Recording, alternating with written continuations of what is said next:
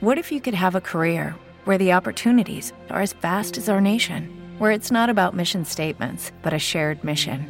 At U.S. Customs and Border Protection, we go beyond to protect more than borders from ship to shore, air to ground, cities to local communities. CBP agents and officers are keeping people safe. Join U.S. Customs and Border Protection and go beyond for something far greater than yourself. Learn more at cbp.gov/careers.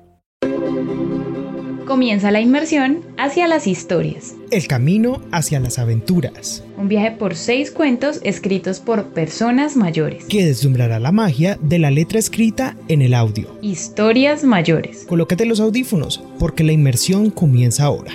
El vuelo del avestruz. Escrito por Gustavo Rego, narrado por Mateo Villegas, Inés Elvira Rivas e Isabel Rentería.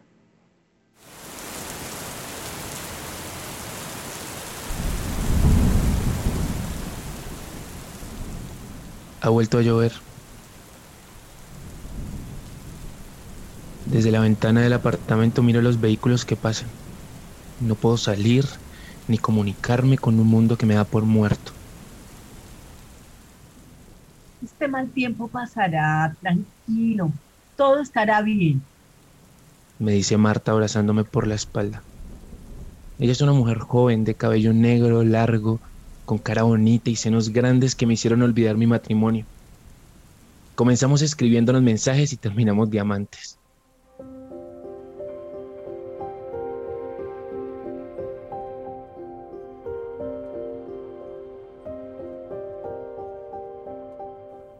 Me voy de viaje, mi amor, le digo a Rosa, mi esposa.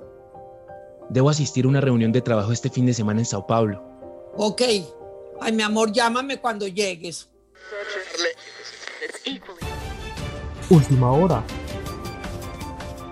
El vuelo 1897 con destino Cali Sao Paulo sufrió un accidente en la zona norte de la selva amazónica. Hasta el momento, los cuerpos de ayuda continúan buscando los restos del avión y a los sobrevivientes. El mensaje de auxilio emitido por el piloto James Sánchez fue recibido a las 11 a.m. por el comando de Sao Paulo.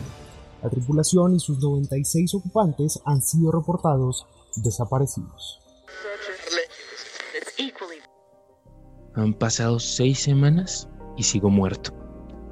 Lo que comenzó como un fin de semana en el lago Calima se interrumpió intempestivamente con el accidente.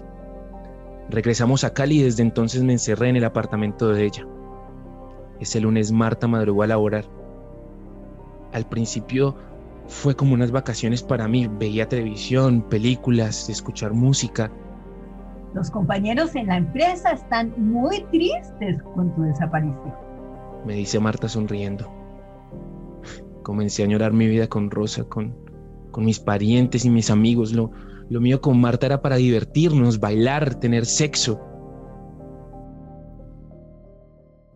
Me asomé a verla desde el quicio de la puerta, hipnotizada frente al televisor, fumando. ¿Pero qué dice la madre, la loca, la desquiciada? ¿Qué dice? Me hace daño que fumes, Marta. ¿Qué tal? Es mi cuarto. Pesaba con sabor a raíces húmedas. A mí me gusta hacer deporte. A Marta no. En las mañanas a mí me gusta escuchar las noticias y a ella escuchar salsa. A mí me gusta el orden. Marta todo lo deja tirado. La miro entristecido. Estoy cansado de estar encerrado. Y yo de perder mi espacio. Me quedo callado. Me siento inútil. Ni siquiera puedo sacar dinero de mis cuentas.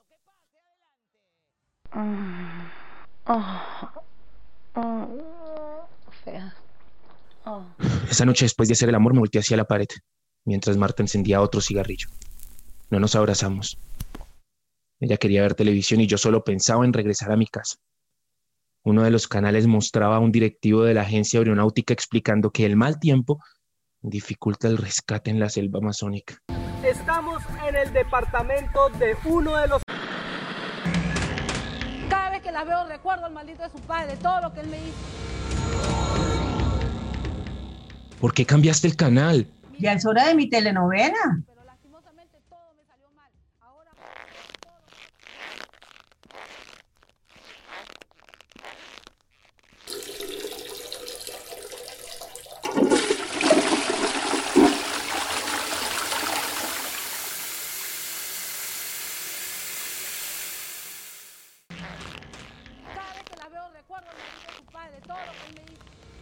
Fui al baño y cuando regresé para discutir con ella, me hizo señas de que más tarde. Era matarme junto con mis hijos, pero lastimosamente todo me salió mal. Ahora por todo y todo lo que ha pasado, ahora peor las detesto a las dos. ¿Dónde están mis cervezas? Ahora mis hijos Ya no trabajas, no aportas nada, pues no hay cerveza. una, una por una. He sido detallista contigo, Marta, te he ayudado y ahora ¿por qué me haces esto? No me hagas reír. Yo solo he sido un juguete sexual para ti. Estoy cansada de mantenerte. Te la pasas ahí quejándote todo el santo día. Pero esta situación fue algo no planeado. Me tienes cansada. Pues me largo. ¿Sí? ¿Y para dónde? Por si lo olvidaste, estás muerto. Sin pensarlo llamé a mi casa. ¿Quién habla? Al escuchar la voz de Rosa colgué el teléfono. Esa noche no dormí. Cerca de las 3 de la mañana salí a la calle, caminé rápido y volví a llamar, con la respiración agitada. ¿Quién habla? Hola.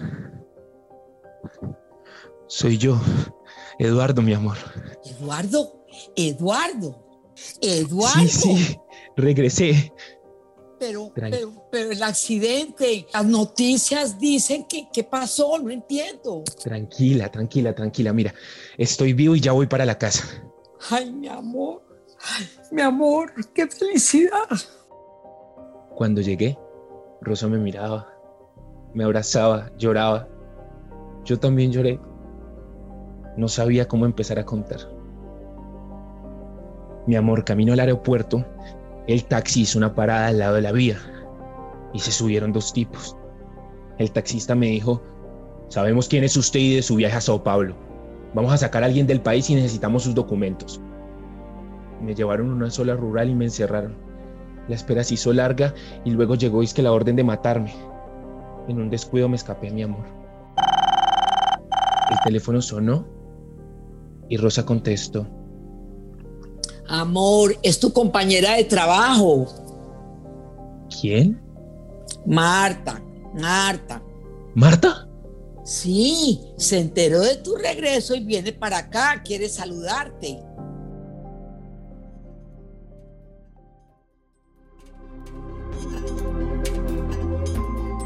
Una producción de Popurrí Media Group y MAM Mujeres Adultas Mayores, con la colaboración de la Casa de la Lectura.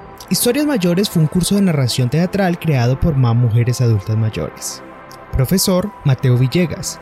Producción y edición Mateo Uribe Sáenz y María Camila García. Si les gustó este podcast, una forma de ayudar y apoyar es dejarnos 5 estrellas en Apple Podcast o seguirnos en Spotify para continuar creando historias de personas adultas mayores.